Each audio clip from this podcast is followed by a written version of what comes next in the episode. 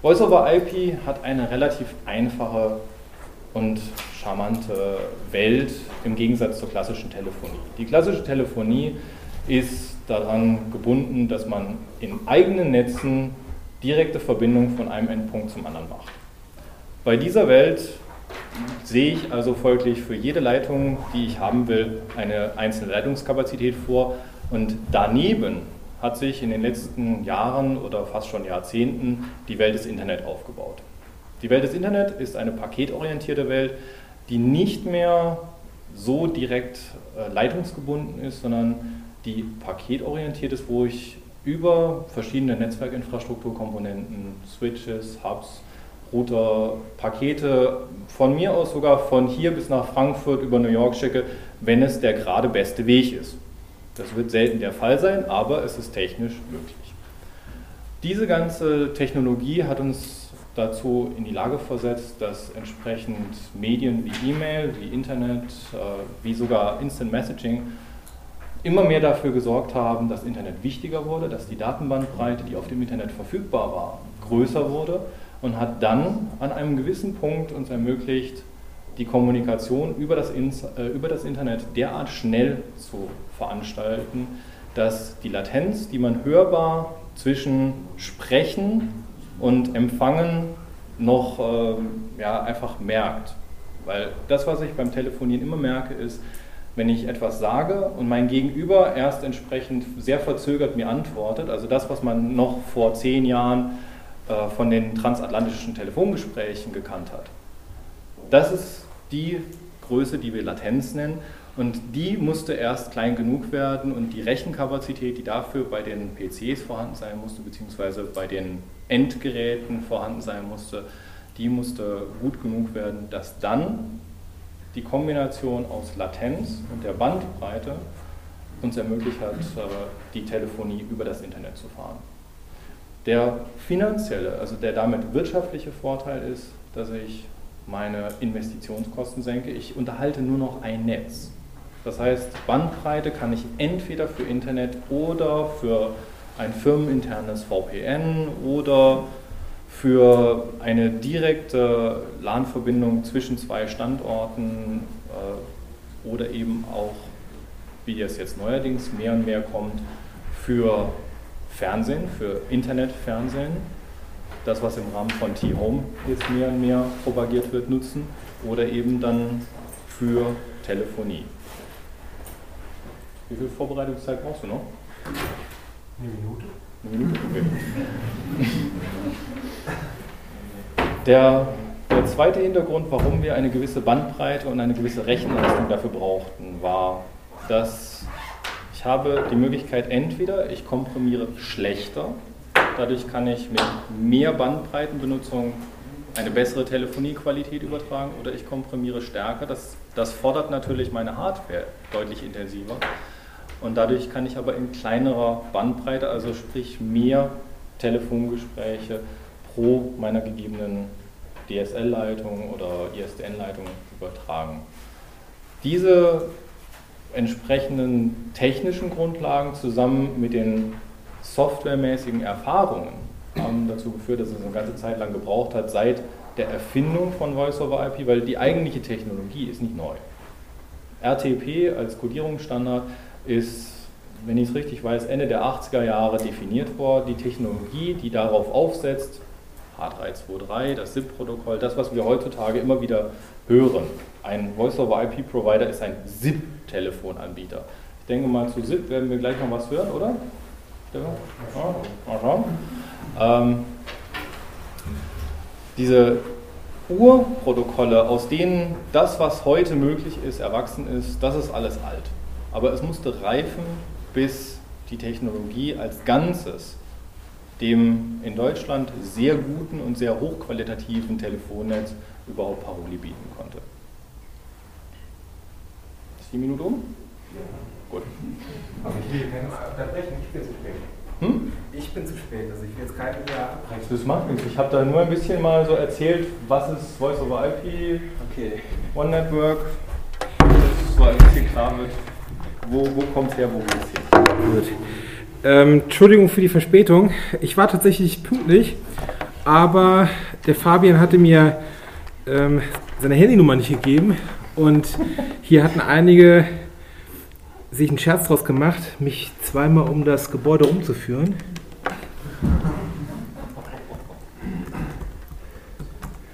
Hier gibt es ja anscheinend, gibt's anscheinend sehr viele Gebäude, die mit Büchern zu tun haben. Okay, mein Name ist Stefan Wintermeyer. Meine E-Mail-Adresse steht hier. Wenn wir im Rahmen des Vortrages, oder wenn Sie im Rahmen des Vortrages irgendwelche Fragen haben, ziehen wir hier auf Sie, du, wie ist das? Du, okay. Ähm, wenn ihr im Rahmen äh, oder danach irgendwelche Vor äh, Fragen habt, sowas fällt einem ja meistens erst im Nachhinein ein, schreibt mir bitte eine E-Mail. Wenn ihr die E-Mail vergessen habt, Google.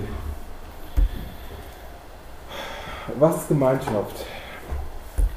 Gemeinschaft ist eine Telefonanlage, eine Telefonanlage auf Asterix-Basis.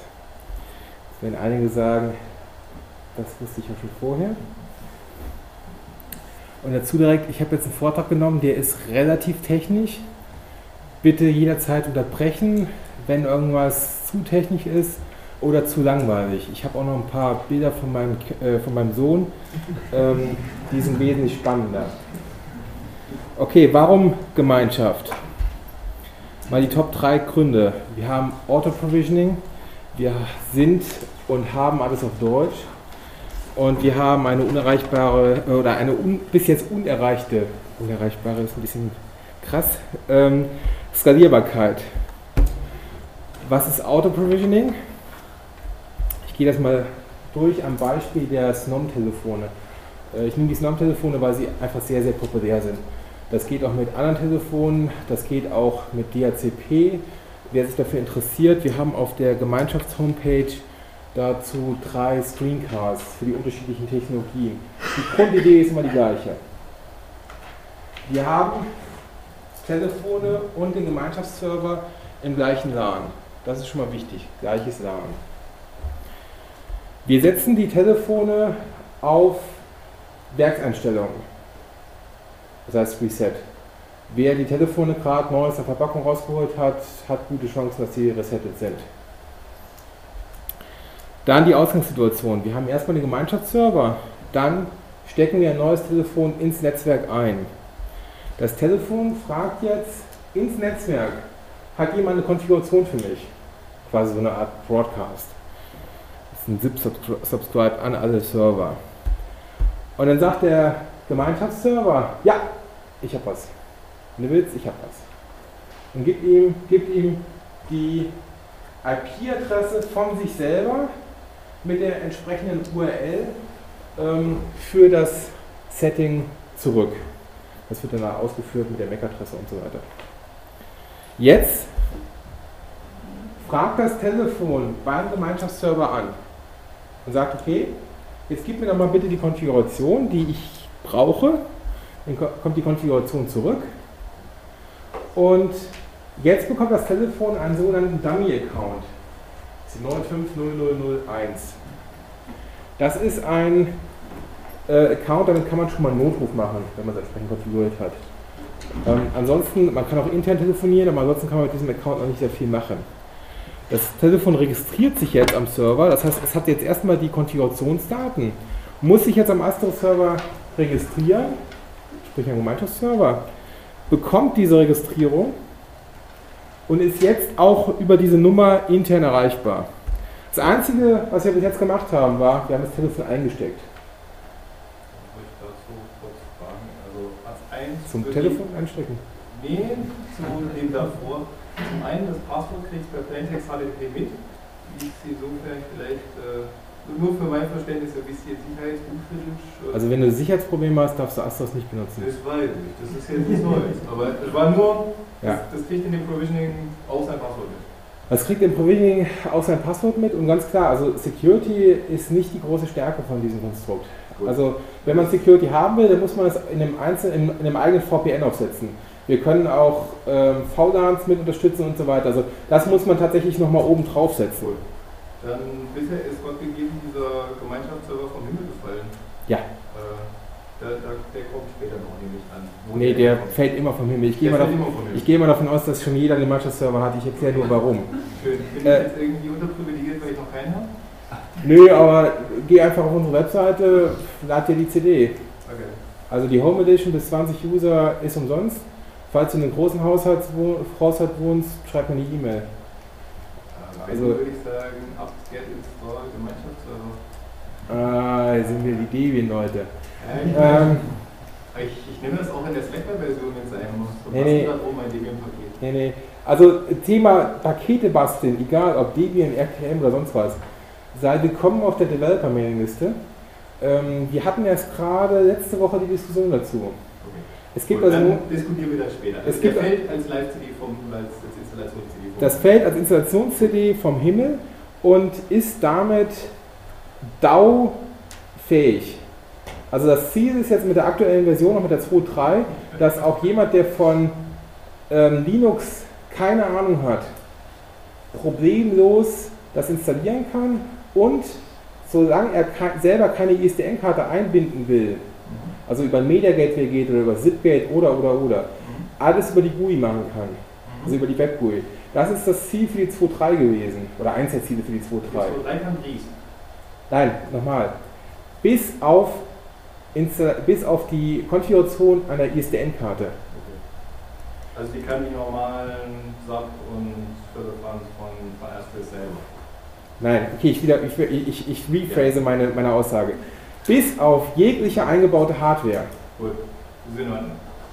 Konzept verstanden. Es ist gar kein Problem, das einzubinden, aber ähm, dazu muss man wieder mehr technisches Know-how haben. Ist in Ordnung. Ähm, ich wollte ja nur mal ja. für mich verstehen, wo wir hinwollen. Okay.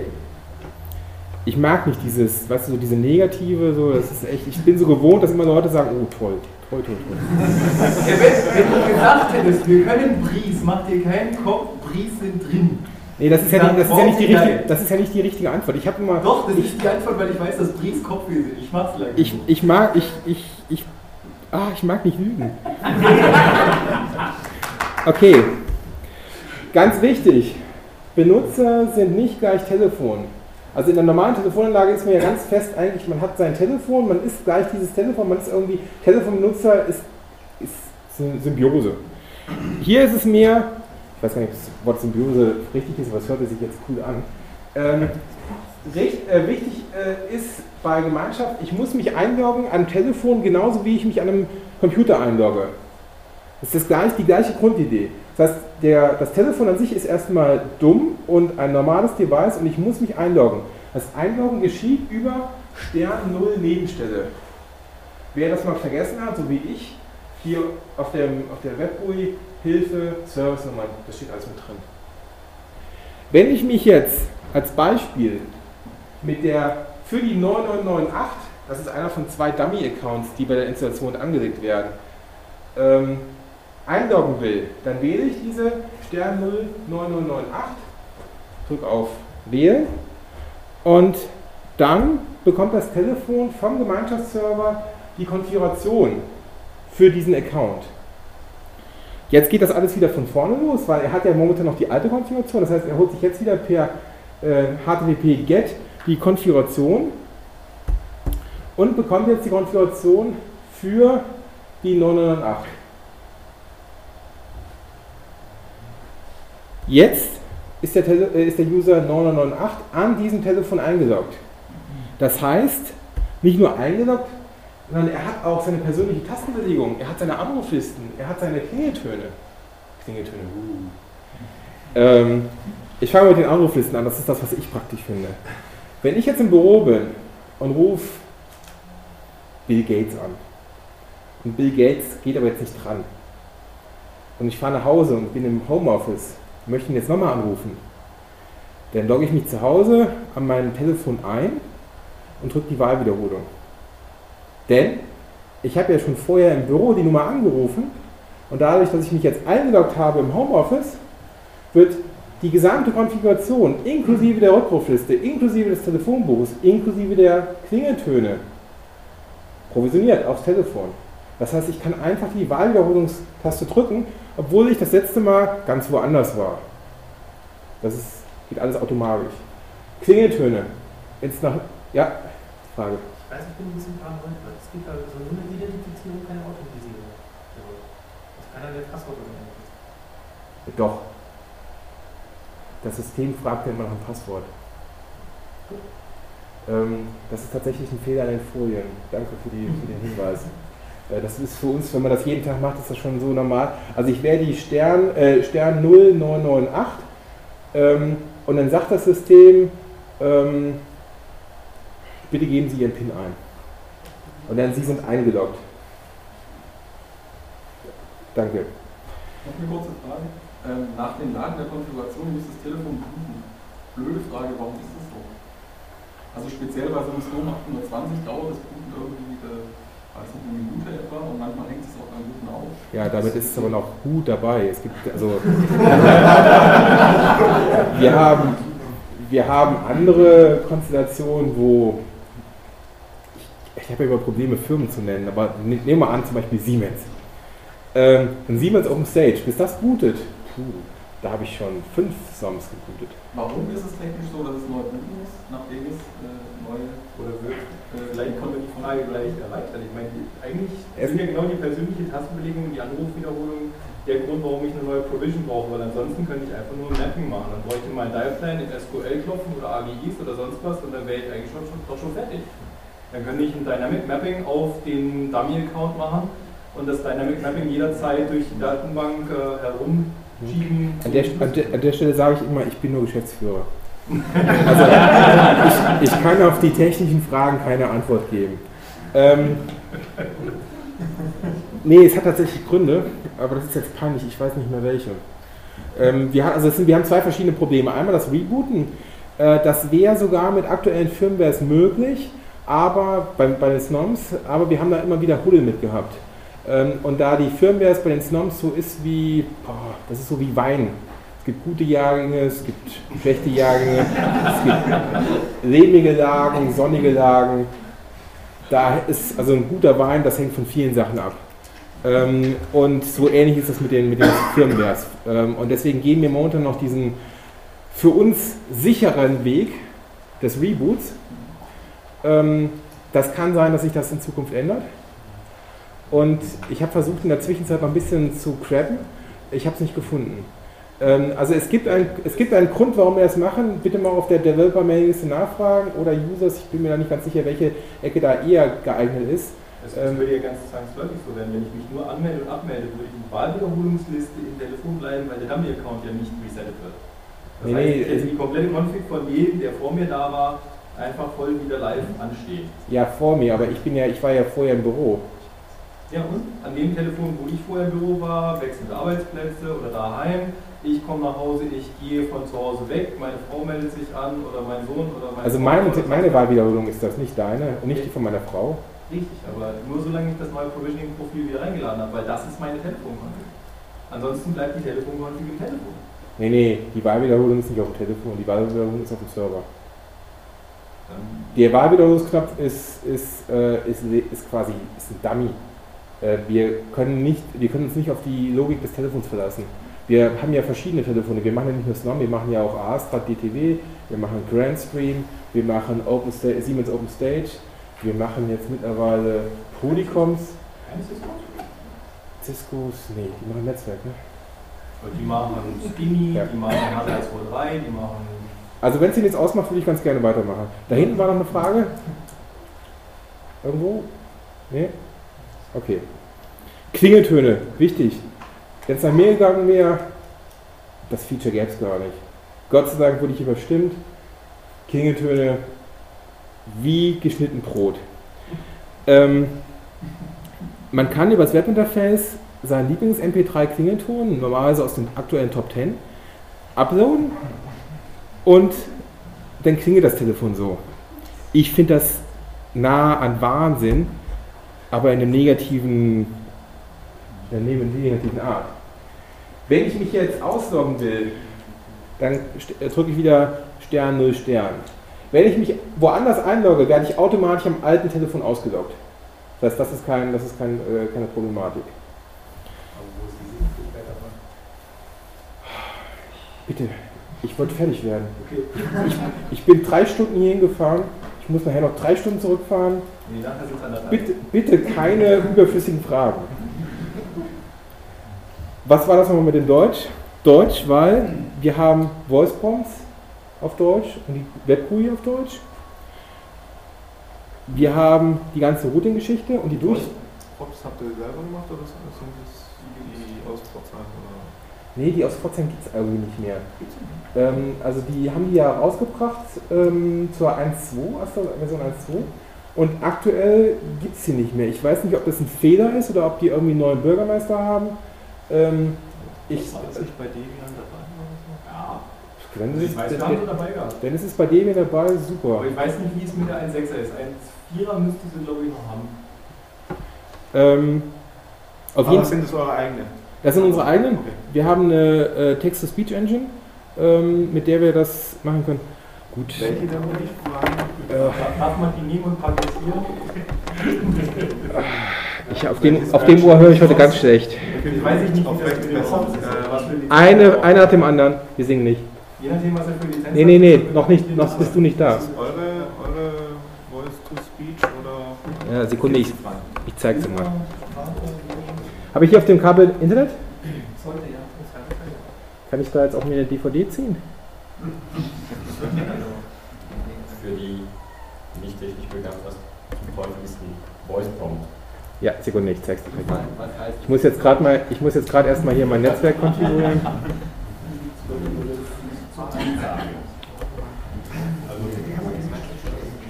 Ich wusste nicht, dass ich heute Abend hier so Feuer bekomme.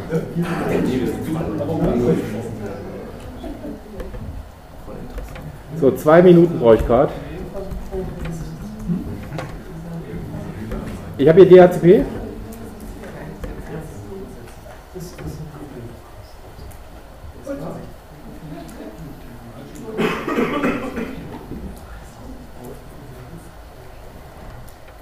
Okay.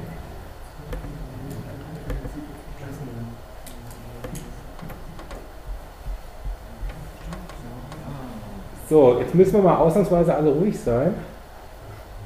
Ähm, ich gehe jetzt mal auf die Amuma-Seite. Hallo? Uh, das ist böse.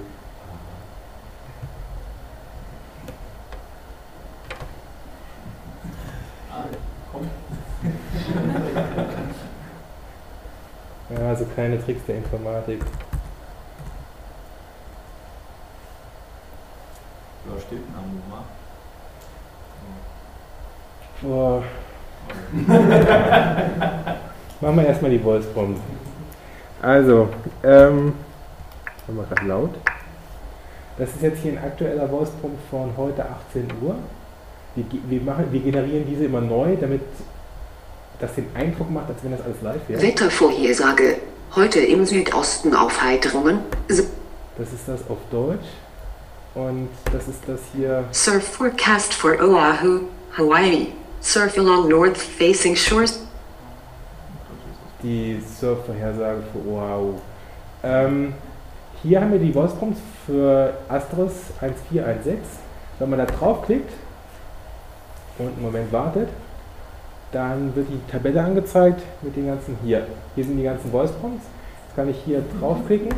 Von einem unbekannten Anrufer. Okay. Das heißt, ich kann mir die einzeln äh, anhören. Ähm, ich kann auch die anderen Codecs zusätzlich kaufen. Also die kann man jetzt hier so kostenlos downloaden und die guten, die kann man kaufen. Davon kaufen wir uns denn die ganzen tollen Autos. Hier sind verdammt viele Porsches unterwegs. Also, da kriegt man ein schlechtes Gewissen. Ähm, was wollte ich jetzt? Ach ja, ich wollte jetzt eine neue Voice Prompt anlegen.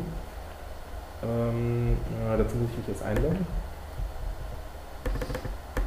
Mal ehrlich gesagt, wenn ich Asterix einrichten kann, kann ich mir ja selber meine Ansagen machen. Klar, das sind auch nur 1000. Oder auch nicht alle tausend. Jetzt habe ich mein Passwort vergessen. Scheiße. Wenn ich einmal nicht irgendwie. Was kann das sein?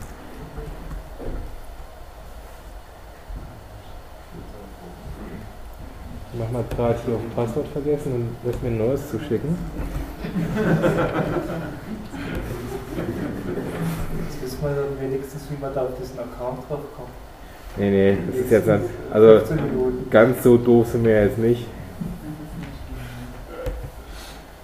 Was stellt ihr denn diese Voice Prompts her? Ist es So einen kleinen, so, so, so, so, so zwei kleine Leute im Server sitzen. Der eine kann Englisch, der andere kann Deutsch. Das ist die, ähm, das ist die S-Vox, das ist die Software, die auch ähm, in den Navis drin ist. Zum Beispiel im BMW-Navi ist das mit drin. Das ist kommerzielles. Ja, es ist kommerzielles. Kostet auch richtig viel Geld. Also wir haben lange Zeit, ich bin ja eher ein Open Source Mensch, ähm, wir haben lange Zeit gesucht nach äh, guten Text-to-Speech-Engines für. So, Sekunde, jetzt habe ich hier gerade meinen. Jetzt bekommen, jetzt muss ich ein neues Passwort eingeben. Jetzt mal gucken, ob ich das, kann man das hier sehen. Ich mache jetzt erstmal was ganz Einfaches und werde das nachher überschreiben. So. Ich könnte jetzt mal angeben, mit wie vielen Leuten wie viele Leute heute äh, Dings schon. So, wie, wie. So, Voice Prompts, sind Gast. Okay, das mit dem Passwort, das muss ich nochmal überarbeiten. Das scheint nicht zu gehen. Ich sag mal, wenn es läuft, dann läuft's. Wir tun mal so, als wenn das jetzt alles toll gewesen wäre. Die Voice Prompts kann man sich online zusammenstellen. Ähm, ich habe das Problem jetzt gehabt, ich habe mein, ähm, ich habe eine neue Software eingespielt und W3, das ist der Testserver und ich habe aber vergessen, die URL umzustellen. Jetzt wird bei Passwortresets auf W3 verlinkt, was schön ist, aber nicht funktioniert. Und äh, man kriegt jetzt Passwörter auf dem falschen Server. Was, jetzt weiß ich auch, warum mein eigenes Passwort nicht funktioniert hat. Ähm, okay, Routing und Durchwahlen. Die, das eins der Hauptprobleme mit den ganzen amerikanischen Systemen wie Trixbox und Co. ist, dass die halt von Amerikanern für Amerikaner erstellt worden sind. Ähm, und die Amerikaner haben ein ganz anderes Durchfallsystem. Also die haben gar kein Durchfallsystem, könnte man auch sagen. Bei uns ist es ganz normal, dass ich jemanden unter der 200, der 201, der 202 anrufen kann. Und die 0 ist die Zentrale. In Amerika ist es ganz normal, dass zwei Leute in der gleichen Firma völlig unterschiedliche Telefonnummern haben. Also nicht nur die letzten zwei Stellen, sondern die ganze Nummer ist anders. Ähm, und wenn man irgendjemand da anrufen will, dann ruft man immer einen Dispatcher an, immer die Zentrale und wird dann entsprechend weiter verbunden. Daher auch diese ganzen Dispatcher-IVRs, wo man sagt, bitte geben Sie die Nummer, ihrer, also die Extension an und so weiter. Ähm, das haben wir in Deutschland ganz anders. Ähm, da tun sich die Amerikaner auch sehr, sehr schwer. Genauso schwer tun sie sich mit ISDN. Wir haben kein, äh, die Amerikaner haben quasi, quasi kein ISDN. Also die haben schon ISDN, aber es ist nicht verbreitet. In Deutschland, also meine Mutter hat ISDN, die weiß das zwar nicht, aber die hat es. ähm, ein Amerikaner, ich war das letzte Mal im Hotel, habe vom Hotelzimmer die Rezeption angerufen. Das war ein Gespräch. Ich kann mich nicht erinnern, weil ich jemals in Deutschland so ein schlechtes Gespräch geführt habe. Das war im gleichen Gebäude. Ähm, einfach die, die Telefonqualität von der, wie sollte man die Aufnahme doch nicht veröffentlichen? Ich hier so, so herziehe über diverse Länder, Firmen und sonst was. Ähm, aber wenn ich einmal dabei bin. Ähm,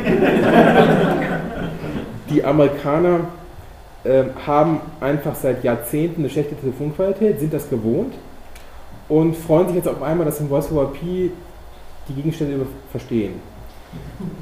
Für uns ist es nicht so. Wir haben schon seit 20 Jahren gute Telefonqualität und müssen jetzt gucken, wie wir das wieder aufrechterhalten.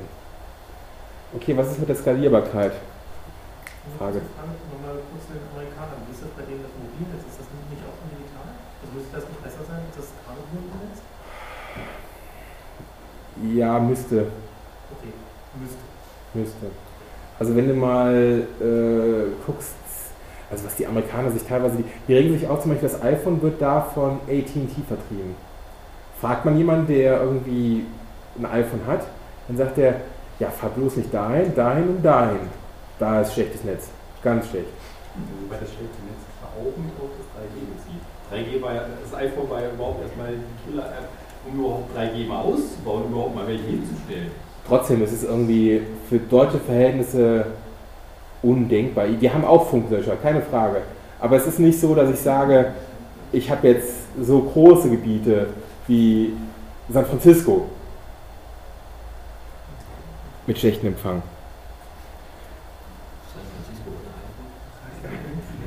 Ja, das ist ja das Coole. Ähm, okay.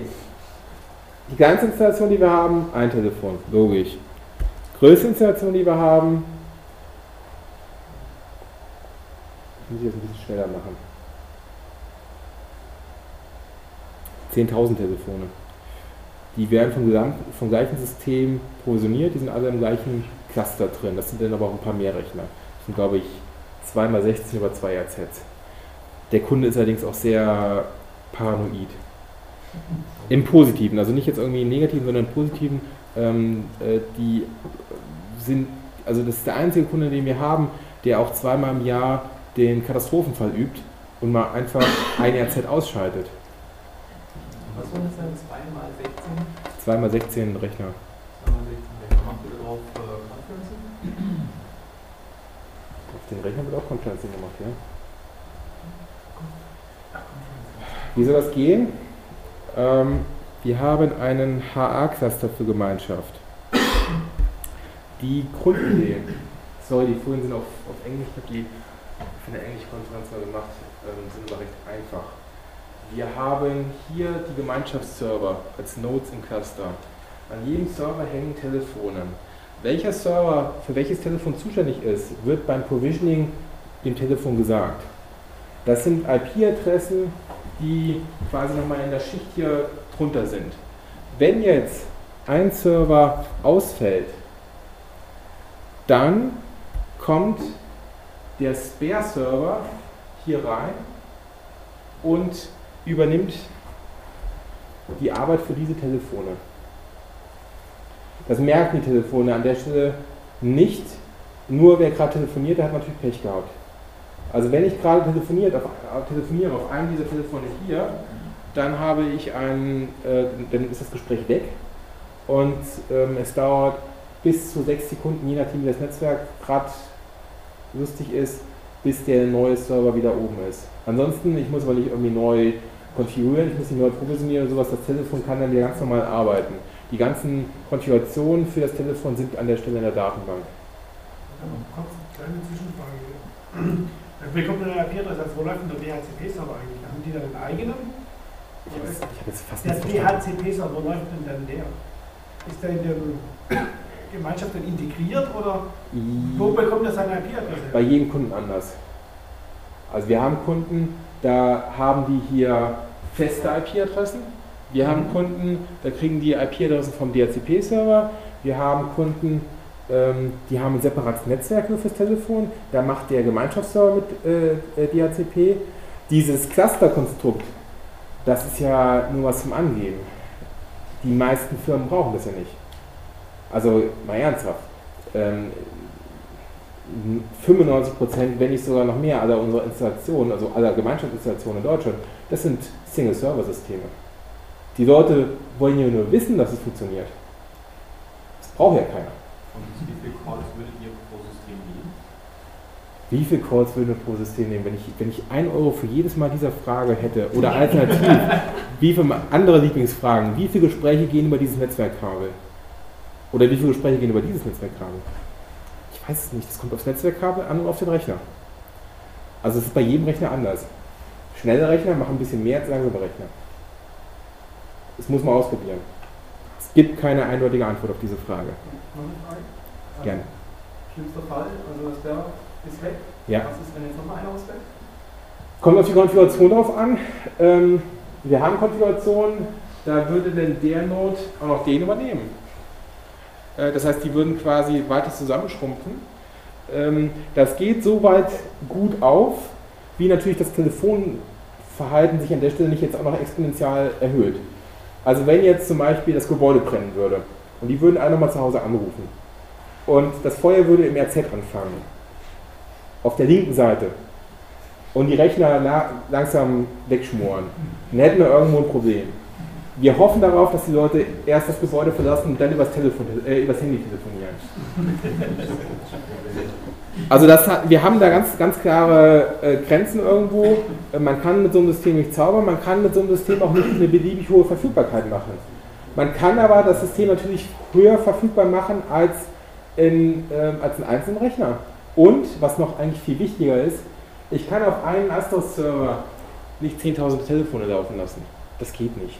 Dafür ist Astros nicht ausgelegt. Astros ist im Gesamtkonstrukt immer unser Bottleneck. Wir skalieren an der Stelle über Hardware. Das ist nicht besonders clever. Es gibt aber mit Astros keinen anderen Weg. Es funktioniert. Und bis jetzt hat er keiner eine bessere Idee. Und deswegen machen wir das so. Das ist nochmal die Folie mit den 6 Sekunden. Datenbankreplikation nur kurz dazu ein Wort. Ähm, wir können mit verschiedenen Datenbanksystemen an der Stelle arbeiten. Ähm, unter anderem halt die meisten benutzen da MySQL. MySQL gibt es diverse Clustermöglichkeiten. Ich war mir vorher auch nicht so bewusst. Aber gibt es. Das ist jetzt ein Konstrukt, was wir fahren. Das ist, wir haben die Slaves hier unten auf den Servern. Das heißt, die ganzen Daten sind immer äh, hier unten auf den Nodes, die ganzen Daten sind immer auf den Nodes. Und wir haben nur Schreibzugriffe auf den Master, der eventuell wieder ein Cluster ist. Dadurch haben wir ein sehr schnelles Lesen und hohe Ausfallsicherheit. Selbst wenn oben der Master ausfallen würde, der ganze Master Cluster, würde Telefonie noch problemlos weitergehen. Das ist dann das gesamte Bild. Ich habe oben den Datenbankcluster, ich habe unten die Nodes, Telefone, ähm, die Worm Squares. Das ist so die Idee von diesem ganzen Cluster. Was war das mit dem Datenbank? Also auf der Folie das die Right Operation von WebGUI und Shell. Was wären das für, also alle Einträge in der Datenbank inklusive die Anrufsliste auch, oder? Weil wenn Voice Service stays up in DB Master down, dann zum Beispiel die Anrufsliste wäre weg. Ja. Oder der Aktualisierung der Anrufsliste. Ja. Ähm, ich würde gerne einfach eine Antwort geben, die wahrscheinlich zufriedenstellend wäre, aber die korrekte Antwort wäre, ich bin der Geschäftsführer, das ist meine andere. Okay. Also es ist, ähm, ich, aus dem Bauch heraus würde ich sagen, es gibt verschiedene Möglichkeiten, das zu konfigurieren. Ich bin mir da aber nicht ganz 100% sicher.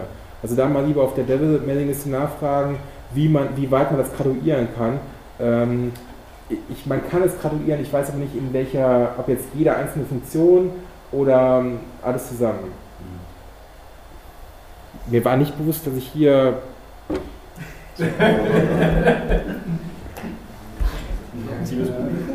Mehr auf Verkauf eingestellt, gell? Wie bitte? Mehr auf Marketing eingestellt. Ich, mit dem gleichen Vortrag war ich am Sonntag auf der Rhein-Ruhr. Wir waren happy. Ah ja, nicht, nicht, so, nicht, nicht, so, nicht so gemoser wie hier. Und, wir wollen nicht kaufen, wir wollen es ja äh, selber einsetzen. So, WebGUI für Benutzer. Kurz ein paar Folien dazu. Äh, so sieht das Telefonbuch aus, ähm, so sieht zum Beispiel das Call Forwarding aus. Ich weiß, jetzt kommt, ich kann schon die Fragen quasi hören. Da sind irgendwo deutsche Wörter drin, auf einer englischen Folie. Ich finde sie jetzt nicht, aber bestimmt einer von euch. Da ist eine Flagge und eine E-Mail-Benachrichtigung bei eingehender. Ja, irgendwie, genau, hier, ah, hier. Das liegt daran, weil ich das aus dem Trank gezogen habe und nicht überprüft habe. In der stabilen Version ist das Problem nicht. Hier sieht man, hier kann man jetzt die Call Forwards einstellen über die GUI. Ich kann Call Forwarding, also Anrufweiterleitung, natürlich auch über Feature Codes machen. Äh, ich kann, ähm, das heißt, ich kann dann auf Feature Code heißt Stern 55 Vizefahrer. Und dann kann ich das natürlich auch auf den Softkey legen. Also ich kann mir immer Call Forwarding aufs Handy fest schon einprogrammieren auf mein Telefon. Rufnummernbasiertes Call Forwarding macht die nicht. Bitte? Rufnummernbasiertes Call Forwarding macht die nicht. Boah, das wäre möglich, aber. Ich weiß. Ähm, ja. Ähm, aber das lasse ich mal als Aufgabe für den Leser. Okay. Es ist im Pipeline nicht schwierig. Wie bitte? Im Pipeline ist es überhaupt nicht schwierig. Ja, dann frage ich mich, warum du hier die Zeit verschwendest. Ich wollte wissen, was ihr so als fertiges und ich muss mich nicht mehr darum kümmern Konzept habt. Ja, ich freue mich, dass du hier bist.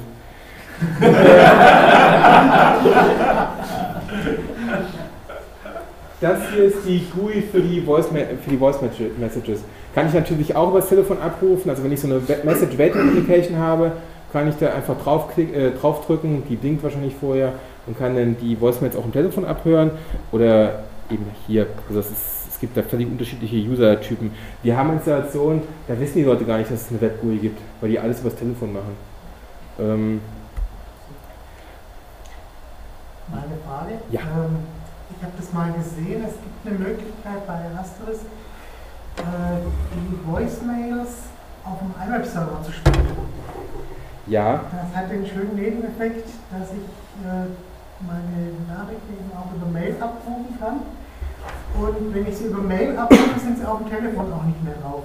Weil die Mail erst als also wenn die gelesen ist, dann äh, hört auch das Telefon auf zu klicken. Geht das einfach bei euch einzubinden oder ist das. Nein. Nein. Nein. Ähm, das ist aber ein Thema, was wir eventuell mit der 3.0 angehen. Antwort auf die Folgefrage Q3 2010. Antwort auf die weitere Folgefrage: Nein, es gibt noch keine Beta dazu. Aber eine E-Mail kann man sich verschicken lassen.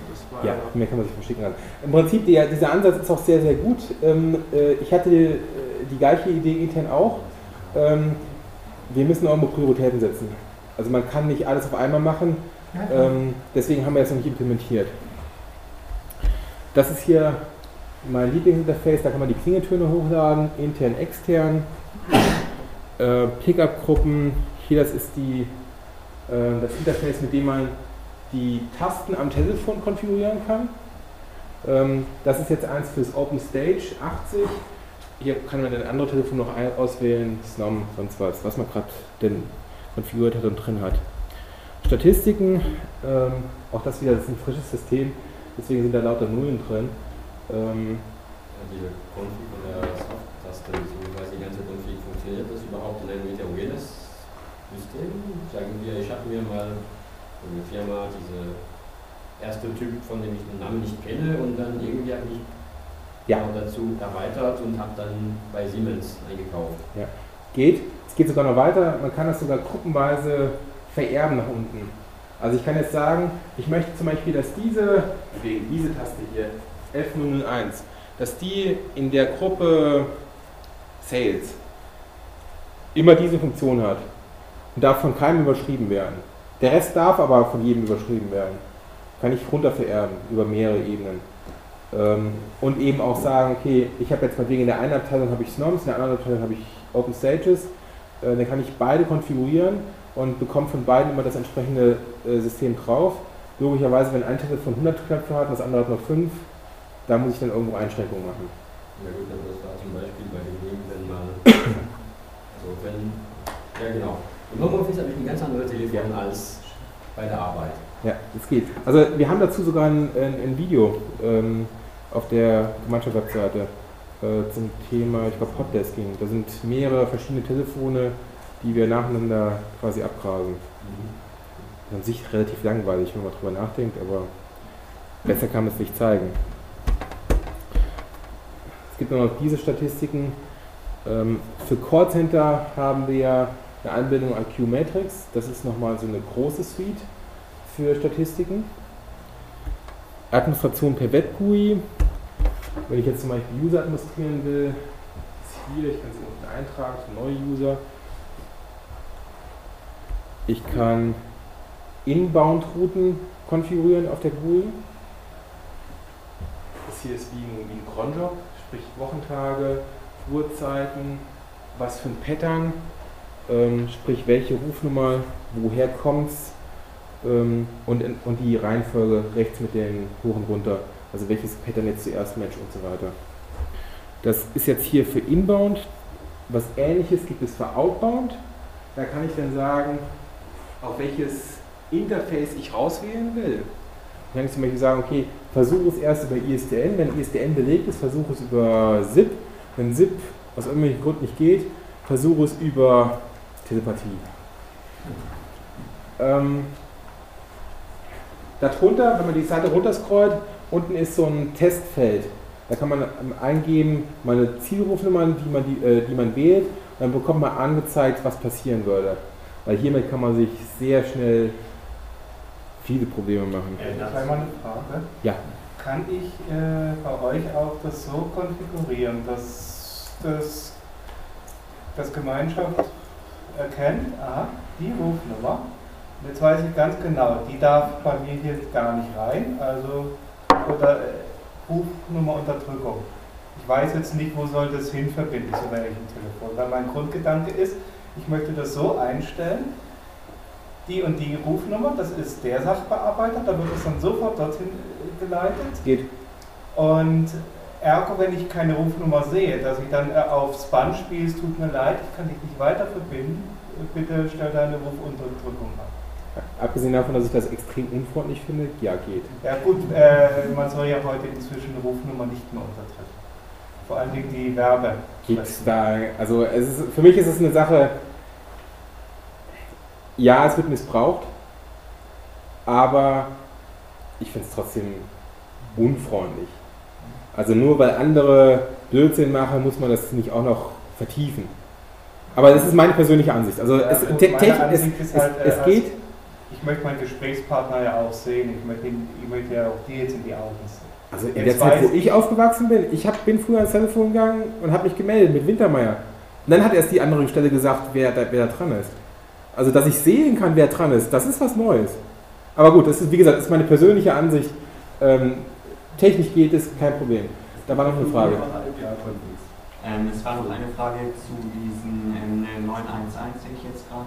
Gibt es auch so Prioritäten, dass ich sagen kann, wenn diese Nummer gewählt wird und beide ISDN-Leitungen gelegt sind, dann wird mir trotzdem eine ISDN-Leitung freigemacht? Gerade für Notruf. Nicht in. Also, korrekte Antwort wäre ja geht. Ich muss einen Moment drüber nachdenken. Man muss es ähm, aber entsprechend auch konfigurieren. Ähm, wenn man nicht dran denkt, geht es nicht.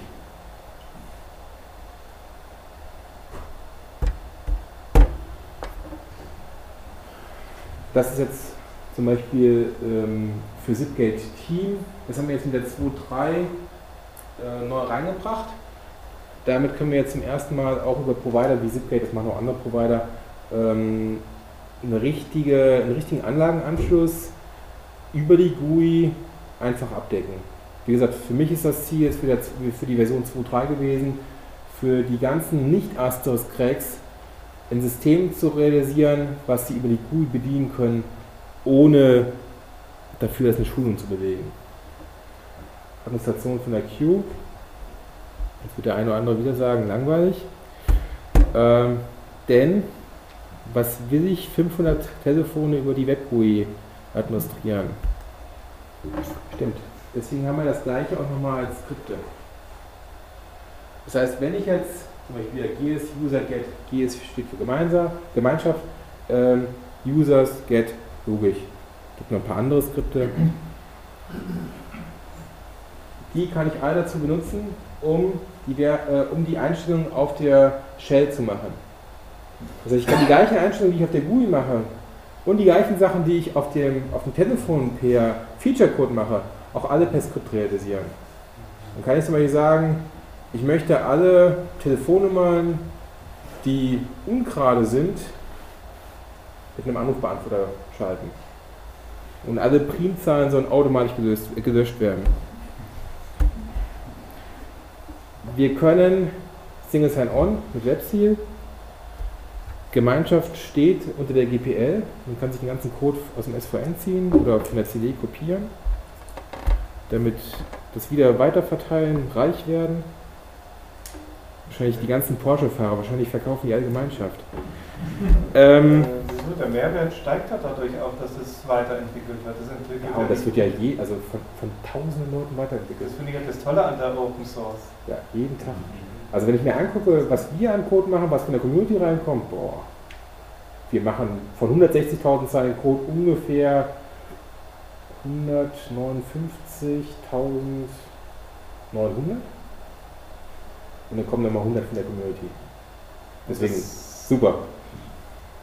Aber vielleicht änderst du es. Äh, ich setze mir selber für Open Source ein. Ja, ich setze mich auch für Open Source ein, aber GPL wird an der Stelle völlig überbewertet. Es ist nicht so, dass die ganze Community darauf wartet, uns Code zu geben. Nee, nee, die Community wartet darauf, dass wir programmieren und dann irgendwann eine neue Version rausbringen. Open Source an sich, best überhaupt. Ich möchte alles Open Source haben. Open Source und GPL ist aber nicht das gleiche. Und GPL an sich wird nach meiner Sicht nach völlig überschätzt. Ich meine, wir haben es GPL, also wir sind auf der Seite völlig sauber. Es ist aber nicht so, dass wir jetzt irgendwie von der Community die großen Codestücke reinbekommen. Wir haben ungefähr eine Handvoll Leute, die regelmäßig Code liefern. Und auf der Mailingliste, nur mal um eine Idee zu geben, wir haben 410 Leute, die dafür regelmäßig Kommentare geben. Also nur um so die, die, die, ähm, die, die, die Dings, also das ist nicht so, dass wir von der Community viel zu erwarten haben. Ja, vielleicht seid ihr noch nicht so bekannt. Also, beziehungsweise nicht irgendwie fragen, aber der Anzahl an Leute, die da machen, ist es irgendwie in Beziehung mit der Anzahl an Installationen, das jagt, dass einfach die Leute sich da mal äh, zumindest informieren lassen. Die Frage nicht verstanden, glaube ich. Es sind 410 Mitglieder auf die Genau, Users und 170 bei der Development. ja. Ähm, wie viel davon sind einfach beistehende Leute und wie viel davon sind einfach Kunden, die sich auch informieren lassen möchten? Also auf, die, um die, auf diese Mailliste zu kommen, muss man sich ja aktiv anmelden, ähm, was ja schon mal ein gewisser Schritt ist. Ähm, die meisten stellen auch aktiv Fragen. Also ich gehe davon aus, dass die 410 auch wirklich aktiv eine Gemeinschaftsorganisation haben. Prinzipiell. Bei den Developern ist es natürlich noch extremer. Also ähm, so eine Mailliste tut man sich nur an, wenn man auch wirklich intensiv was dran verändert. Verändert heißt aber nicht zurückgibt. Also verändern heißt erstmal für sich selber verändern. Zurückgeben ganz wenige. Also das kann man wirklich anhand der, anhand der Mailliste auch sehr gut äh, nachvollziehen. Äh, wir pflegen die Patches an sich mit, ähm, ach, wie heißt das Ding? Äh, Launchpad. Das heißt, da kann jeder seine Patches einstellen, da kann auch jeder eine Wishlist eintragen oder in die Wishlist-Punkte eintragen. Aber das sind ganz wenige. Wir haben jeden Monat ungefähr 300 neue, 300 neue Installationen in Deutschland. Die meisten nehmen das einfach so, wie es ist. Anders sehen. Äh, ich würde jetzt Gemeinschaften mal im Vergleich setzen, zum Beispiel mit einem Apache-Server oder mit einem Postfix-Server. Das sind zwei äh, Softwareprodukte, die äh, braucht man wahrscheinlich im, schon erstmal sehr viel länger und auch sehr häufiger als zum Beispiel ein Backend oder so ein Frontend wie Gemeinschaft auf dem Asterix-Server. Und deswegen äh, ist das eben jetzt noch nicht so verbreitet. Also bei Postfix, äh, Apache wird es sicherlich wesentlich mehr Entwickler geben als jetzt diese 100. Es sind, danke für die, für die Beispiele. Apache, abgesehen davon, dass sie eine andere Lizenz haben, also die sind nicht GPL, aber das, das sind Feinheiten. Bei denen ist es genauso. Die haben ein Core-Team von Entwicklern, die machen 99% des Codes. Die restlichen 1% machen 99% des Traffics auf der Mailingliste. Aber prinzipiell, es ist bei allen Open-Source-Projekten, die eine gewisse Größe erreicht haben und eine gewisse Stabilität, was meistens eine gewisse Korrelation, ist das das richtige Wort, hat. Weil wenn irgendwas nicht stabil ist, dann wird es auch nicht bekannt. Es ist immer so, ich kenne keine Ausnahme, dass man ein relativ kleines Team hat, die die ganze Arbeit machen und relativ wenig in Prozenten am Code von außen noch reinkommt. Das ist nicht mal beim Kernel anders. Es ist einfach nur die, die Größe des Teams ist natürlich je nachdem äh, unterschiedlich, logisch. Aber es ist nicht so, dass jetzt das Apache-Projekt von Tausenden von Programmierern gemacht wird. Das Apache-Projekt wird, ich weiß nicht wie viel, ich, aber unter 20. Also das ist ein, das ist ein Irrglaube. Und das ist alles, nach, leicht nachvollziehbar. Guck dir das SVN an, ähm, guck dir die, die, die ganzen äh, Bugs an. Also es ist kein geheimes Wissen, das ist einfach nur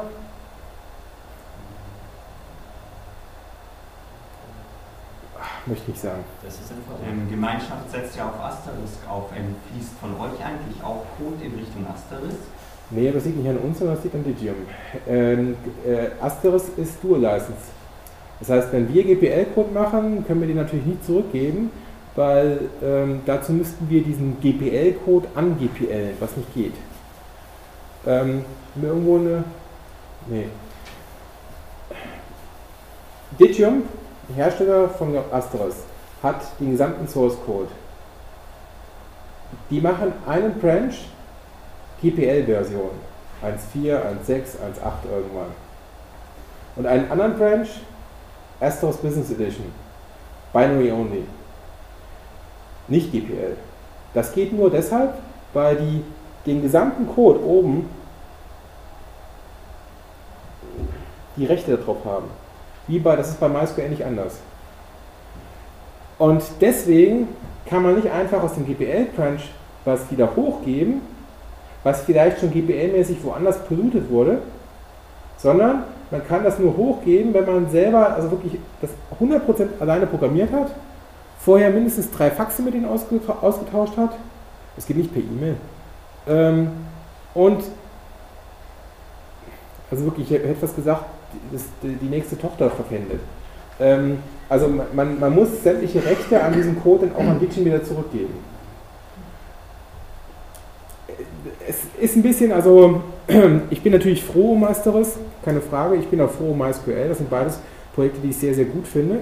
An der Stelle, wenn wir aber auf diese GPL-Diskussion wieder eingehen, ähm, das Dual-License-Modell empfinde ich als Wasser predigen, Wein trinken.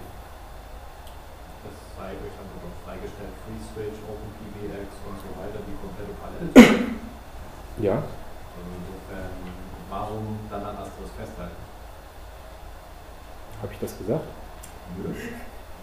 Also Free Switch kommt dann mit der Fliege. Habe ich das gesagt? Wäre nur eine Idee, war jetzt so eine provokante Frage. Tja, freies Land.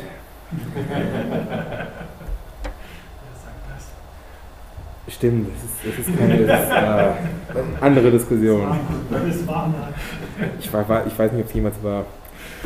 Ähm, wer sich dafür interessiert, die Home Edition ist immer gratis. Die SVN Edition ist natürlich auch immer gratis. Ganz ehrlich, aus dem SVN will man nicht installieren. Äh, wer mit diesen 20 nicht hinkommt, aber das privat einsetzt, möchte uns eine E-Mail schreiben, dem werden wir eine entsprechende Version geben. Also wir wollen mit der Home Edition kein Geld verdienen. Äh, wir würden auch gerne darauf verzichten, die Business Edition rauszubringen. Wir können es uns aber nicht anders leisten. Es ist nicht so, dass wir jetzt irgendwie ein Lotto gewonnen haben, sondern wir müssen mit der Software tatsächlich auch unser, unsere Miete bezahlen. Ähm, das ist die Anzeige, die wir momentan in der CT drin haben und im Linux-Magazin, falls ihr es mal irgendwo seht.